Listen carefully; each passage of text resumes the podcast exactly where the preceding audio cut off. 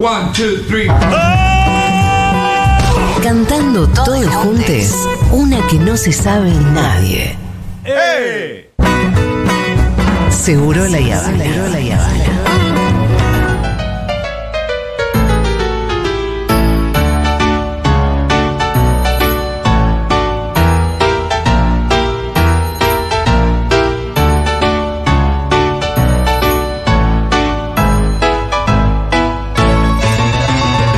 Seguroladas, ¿cómo están? Tengo un chismón que lo voy a contar así bajito porque estoy en el baño del trabajo.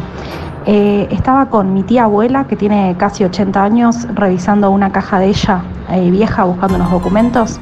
Encontré unas fotos muy preciosas, muy hermosas, como de la década del 50. Eh, y junto con esas fotos encontré... junto con esas fotos encontré eh, una libreta de Playboy. Entonces enseguida linkeé y le dije, tía, vos fuiste modelo de Playboy. Y me, me dijo, yo esas cosas no respondo. Excelente. Así que no sé, saquen sus conclusiones. Una tía que fue modelo de Playboy en los 50. Precioso. Muy hermoso. Excelente.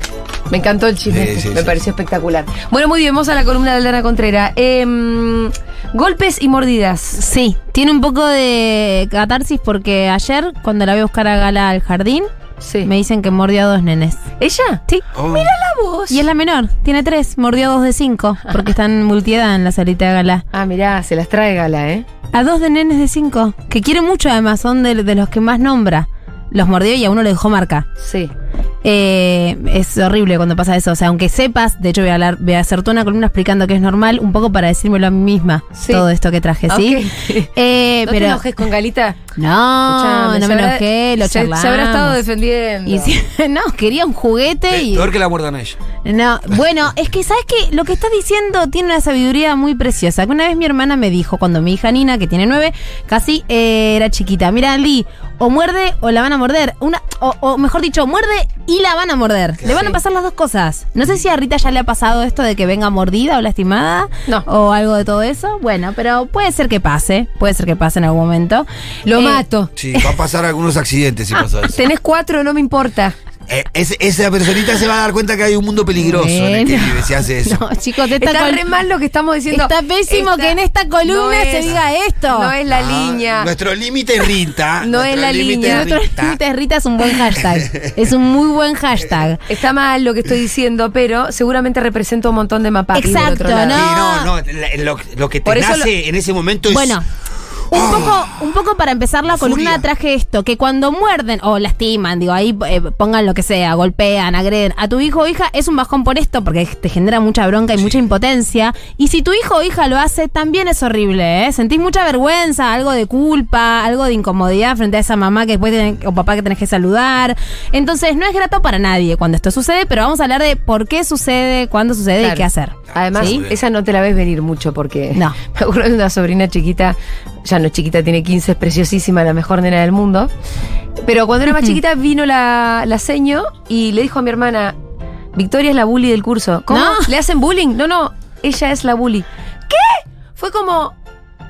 No, ¿Cómo puede ser bueno, no, sí, es feo, es feo, pero a ver, es una situación esperable, no es aceptable, no, no quiero decir que porque sea algo esperable tengamos que decir, ah, bueno, es normal, no hagamos nada. Nunca vamos a aceptar que nuestro hijo o hija muerda o lastime a otras personas, no ni está tampoco nos va a gustar, por supuesto, y está bien que venga lastimado, pero vamos a pensar un poquito como en la, la- algo más desde lo evolutivo de por qué esto sucede. ¿Por qué no pasa antes? Porque, ojo, los bebés de 12 meses, o sea, un año, un año y pico, no tienden a morder o a lastimar. Capaz te pueden morder la teta, pero porque están probando a ver qué onda. ¿Cuándo Pero pasa? ¿Desde los cuatro años? Desde los 18 meses empieza a pasar esto. Ah. ¿Por qué ahí y no antes? Porque hasta ese momento medio que todo te da un poco lo mismo, ¿no? O sea, vos tenés en la mano tal cosa y tu mamá te lo saca y te da otra. No pasa nada, querías tener algo en la mano, querías explorar, golpear, no importa. Ahora, cuando sos más grande, tenés más claro qué es lo que querés y no te da lo mismo todo. Entonces empieza a aparecer la frustración, la frustración de verdad, que es que quiero esto, ese muñeco, ese juguete, ese lugar, estar yo con la maestra, ¿no? Lo que sea, y vos no me estás dejando lograr aquello que quiero. Entonces, ¿qué hago? Porque soy un niño Activo un mecanismo entre 18 para meses defender aquello aquello que quiero y busco. tres años más o menos. ¿Qué hago? Activo un mecanismo. ¿Por qué? Porque ante la frustración, y esto de hecho las personas adultas tenemos que admitir que también nos pasa, cuando nos frustramos mucho, lo sentimos en el cuerpo. Sentimos un impulso en el cuerpo medio de querer romper algo o de querer tirar algo. Después capaz no lo hacemos eh, y está bien. Pero se pasa enseguida al cuerpo la frustración. Cuando un niño es pequeño, y en realidad hasta los 20 años esto no está del todo desarrollado, la parte del cerebro que te permite frenar esos impulsos ni siquiera está, está como ahí en andamiaje, está empezando a aparecer. Entonces, claro, me frustro porque tengo claro qué es lo que quiero, no me da lo mismo cualquier cosa. O sea, es algo bueno que un niño en algún momento le deje de dar lo mismo todo, ¿no? Eh, me frustro, no lo puedo frenar. ¿Y qué uso? Mi cuerpo, porque el desarrollo motor siempre es mucho más acelerado que el desarrollo de lo que es la palabra y la comunicación y el poder decir qué es lo que te pasa. Entonces, si vos desde muy pequeño sabés que empujando a otro, el otro deja de hacer lo que estaba haciendo, obviamente que ante la frustración vas a ir a aplicar esto que conoces y que sabes que funciona. Entonces es la mordedura, el golpe, el tirón de pelo y demás. Con el deseo no tanto de dañar al otro, eso está bueno saberlo. No es que ese niño dice quiere hacerle daño al otro porque es un forro. No, no, no. Lo que quiere es lograr algo. Y va a hacer todo lo que esté a su alcance para lograrlo. Al no haber palabras, ¿se acuerdan que cuando hablamos de berrinches hace mucho tiempo hablamos de esto de la frustración de no poder poner algo en palabras, de no poder decir lo que te pasa, o de que las pocas palabras que tenés no No te sirven para. no te alcanzan. No te alcanzan. ¿No? Eh, y, y- y qué frustrante es no poder comunicarnos, incluso siendo personas grandes, cuando alguien no te entiende, cuando alguien no te... A mí, por ejemplo, si se empieza a cortar una llamada, empiezo a poner de, pero de muy mal humor, porque lo que querés decir, querés que se entienda, no querés repetirlo. Bueno, esa frustración que como adultos a veces nos la, la sentimos, los niños viven en ese mood de frustración de que no les entendemos nunca nada de lo que quieren. Claro. Sí, que nunca les dejamos lugar para que digan o expresen, porque tardan mucho en hablar si ya hablan. Entonces uno es como, bueno, ya está, basta, vamos. Entonces están todo el tiempo en ese estado y ¿qué pasa? Como no, no pueden terminar de decir, me pasa esto, de vuelta, paso al acto. Y aparte, lo que sucede es que en ese momento donde yo le pego, el muerdo, hay una descarga de esa tensión, que es algo que todos necesitamos. Entonces, estoy diciendo con esto, como dije hace un rato, que ahí tenemos que aceptar esto como algo normal y dejar que suceda siempre. No, vamos a entender que es algo normal, pero vamos siempre a intervenir. Porque ¿qué hacemos como padres? Ayudamos a que estos impulsos empiecen a tomar otra forma, empiecen a encontrar la manera de, a ver, ¿cómo saco esto para afuera? ¿Cómo digo que no quiero algo o que quiero algo, pero sin hacer uso de mi cuerpo y sobre todo sin lastimar a otras personas, plantas, animales y otros seres que entran ahí? Em, Porque ni siquiera son o son conscientes de lo que. no son conscientes de que están causando un daño. No son conscientes del dolor o de la angustia. P- pensar en que al otro lo que vos estás haciendo le puede causar do- es un montón. Es como. Igual un toque sí, porque si no, ¿cómo es un medio para el fin? Es un medio para, para frenar esa situación que no les está gustando. Mordiéndote. Y sí, pero no es que dicen, no hay algo de sadismo de quiero que sufras. ¿Entendés? No. Creo que el sadismo es humano, capaz. El sadismo es humano y los niños son recontrasádicos. ¿No viste un nene cuando te está dando un beso y de pronto te aprieta la cara? Bueno, pero de vuelta, no es con un fin de te quiero dañar, es medio quiero que seas un poco parte mía. Pero bueno, eso es otra época de, de- de la infancia. Eh, ojo, esto Bueno, se da- pero entonces, ¿qué vas a hacer con Gala? Escu- Con Gala le hizo hacer unos dibujitos, pero le hizo hacer unos dibujitos para que le pida perdón a sus compañeros. Y le hablé con la familia y le dije, che, perdóname, yo sé que es Está bien, normal. pero sí, eh, sabemos que es normal y es un proceso común Ajá. y demás, pero si al mismo tiempo, bueno, tampoco había libre para andar Bueno, mordiendo. a ver, para, tenemos dos posibles situaciones, Julita. Sí. Que estemos presentes en el momento o que no estemos. No es lo mismo. Si yo estoy presente, ¿qué es lo primero que voy a hacer? No, eh, a ir. Intervenir, frenar, Una exacta- manguera. Manguera, Con el chup chup del agua. Depende, pero Como el gato. No, hay que me frené en la respuesta porque depende a quién esté mordiendo. Si está mordiendo al mío es una cosa, si el mío está mordiendo es otra cosa. Bueno, sea como sea. la rapidez con la que. Se interviene. No, la rapidez es- tiene que ser la misma. Se interviene, separás a esos niños eh, que, que digamos que te están lastimando. Rápidamente lo que haces es, obviamente, decir que no y poner en palabras lo que estás viendo. Vos querías ese juguete y te lo sacaron. Esto siempre es importante, decirle a ese niño o niña lo que está pasando porque no sabe por qué hizo lo que hizo. ¿sí? Entonces tiene que ir aprendiendo que, ah, ok, esto me generó enojo, entonces por eso actué como actué. Después lo que vamos a hacer es tratar de poner en palabras que esto no se puede hacer porque, por ejemplo, lastima a otro. No podés golpearlo porque le duele.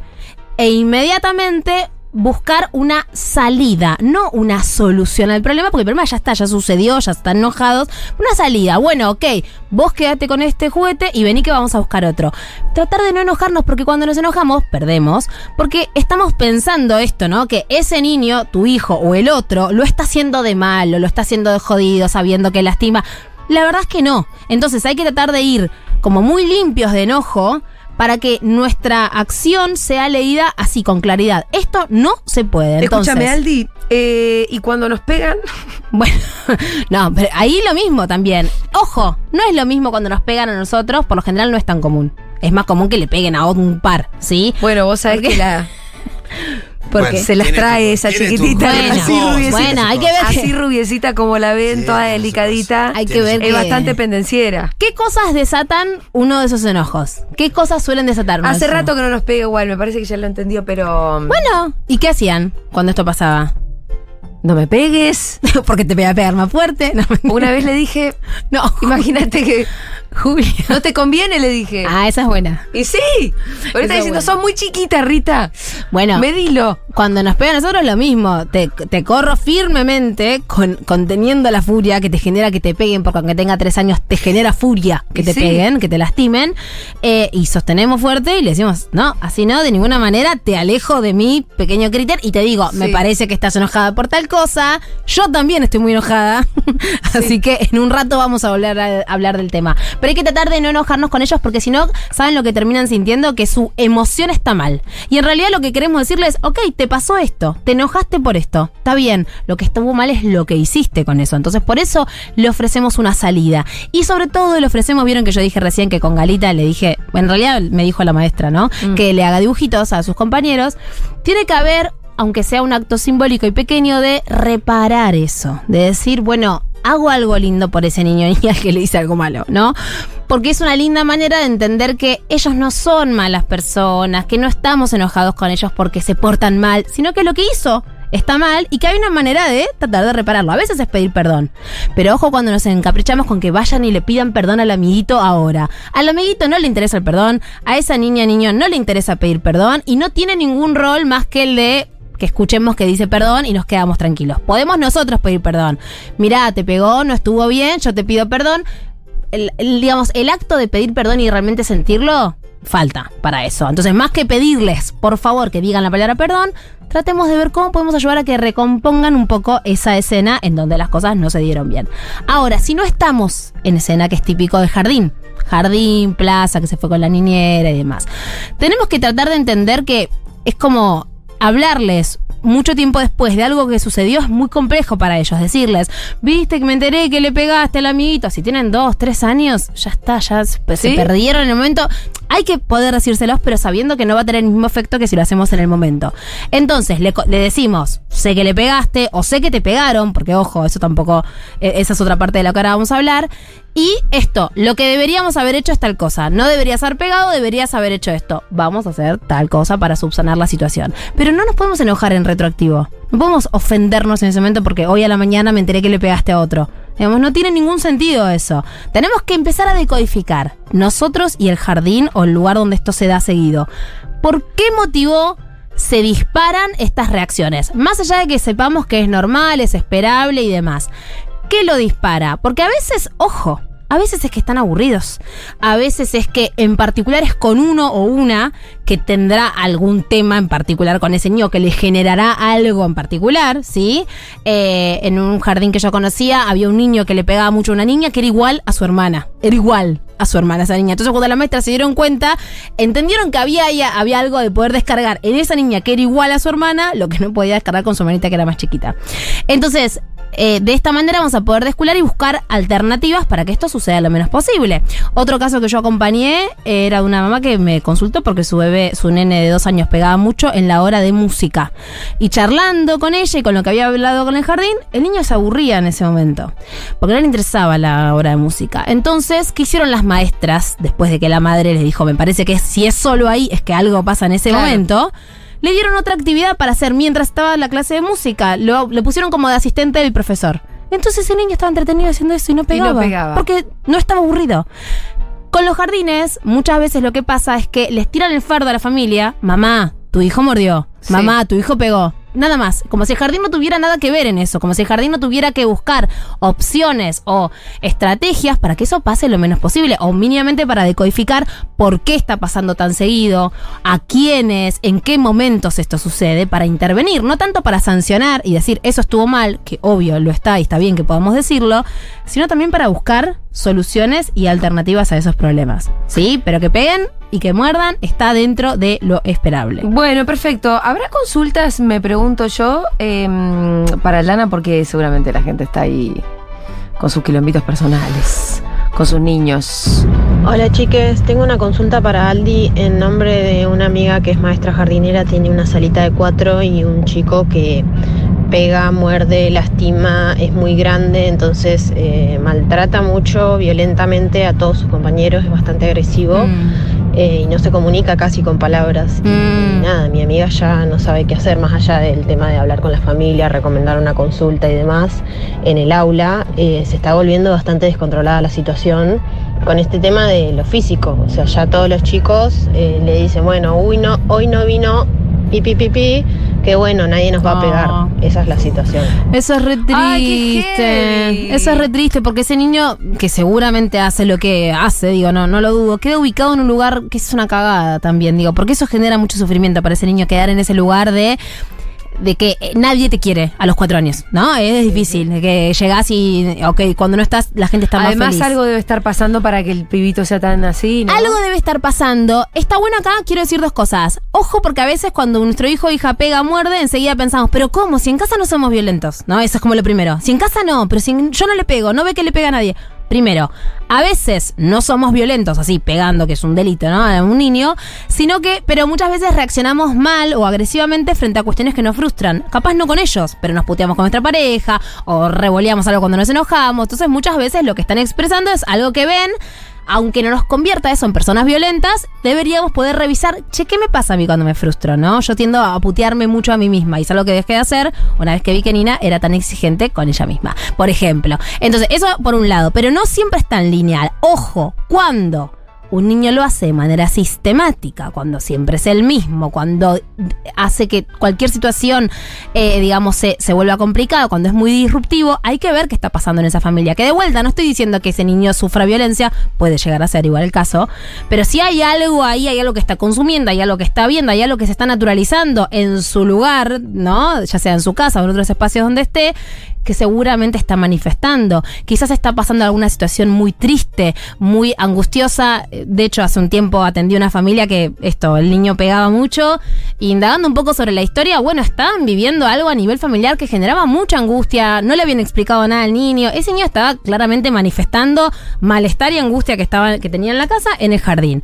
Entonces, hay que ver ahí qué está pasando. A ver, esta chica ya habló con la familia, no tiene evidentemente mucho, eh, digamos, mu- mucho eco con eso. Hay que ver, si tiene cuatro años y no habla, no, no puede usar la palabra a los cuatro años, es, es, amerita, digamos, una intervención y que se lo derive a algún profesional. Hay que ver qué está pasando ahí.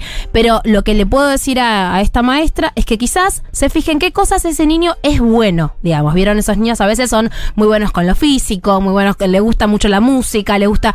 Entonces, quizás darle actividades que puedan ayudarlo a, a poner en movimiento ese impulso con otras cosas en las que sí sea bueno y en las que uno disfrute estar con él, puede ayudar a correrle un poco de ese lugar de marginado, porque es el que pega, es el que muerde. Seguro que tiene cosas buenas de niño, y más que tratar de. eh, digo, más que señalarlo y tratar de que cambie eso que está mal, que por supuesto hay que hacerlo, hay que trabajar con la familia, tenemos que también poder ubicar qué es eso lindo para que sea eso lo que crezca. Mi hijo de 18 meses solo muerde a la hermana. En el jardín no lo hace por suerte, pero la hermana que tiene 6 la deja llorando. ¿De seis años o seis meses? Habría que ver. Eh, porque mi hija de tres muerde a mi hija de nueve. No, me parece que el de 18 meses muerde a la hermana de 6. De seis años, por eso Sí. digo, no sé si de seis años. eh, Ah, tendría que ser muy. Eh, bueno, sí, también. hay que A veces hay personalidades, ¿no? Que, que, que le generan a los niños como más bronca o más enojo o más frustración sus actitudes. Nada, lo mismo. Poner un límite. Dice Rafa, un tal Rafa Persic, Buah. que a él le causa mucha gracia cuando tratan de pegarle. Cuando tratan de pegarle a quién? A él. Ah, O sea, se ve que le, Ah, pe- que cuando le, pegan. pega a Gala, puede ser. Y sí, a nosotros sí, Gala pega a Y yo qué te digo, Rafa, no te rías. Porque no es gracioso. causa gracia porque ellos están enojados Ah, de sí, es verdad, ahora me estoy acordando todo. Se, se ríe. No te rías, Rafa, no es gracioso. Así termina esta columna. La encontré enojada con su marido Rafa.